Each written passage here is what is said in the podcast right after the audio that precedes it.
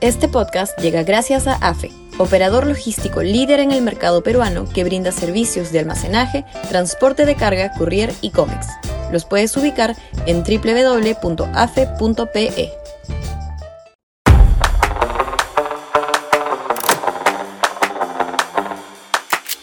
Jugando irresponsablemente con fuego constitucional. Sudaca, Perú. Buen periodismo.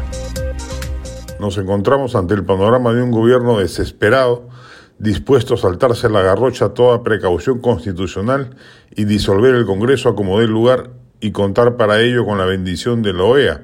Esa es la estrategia, aparentemente, porque queda meridianamente claro que el Ejecutivo ya no puede hacer cuestión de confianza sobre leyes que puede haber dado o querer dar el Congreso, luego de la reforma efectuada por el propio Legislativo, y menos sobre un asunto sobre el cual el propio Tribunal Constitucional ya se pronunció, como es el tema del referendo.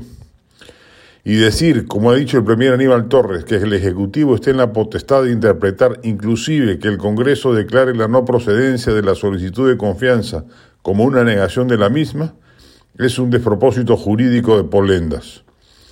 Castillo, preso de un gobierno mediocre y corrupto, escenario del cual no puede librarse por su propia incapacidad, ha descubierto que la fórmula de la confrontación con el Congreso le reditúa apoyo en la población, por eso suben las encuestas, y ha decidido extremar ello hasta el punto de un escenario sin salida política normal. Bajo la lógica planteada, o el presidente es vacado, muchos niños evaluarán para qué siguen apoyando un régimen que los va a espectorar, o el legislativo es disuelto. El Congreso no puede ceder un milímetro, así el Ejecutivo malinterprete la decisión que vaya a tomar y que debería ser la simple improcedencia de la solicitud presentada por Torres y plantarse en lo que es jurídicamente correcto.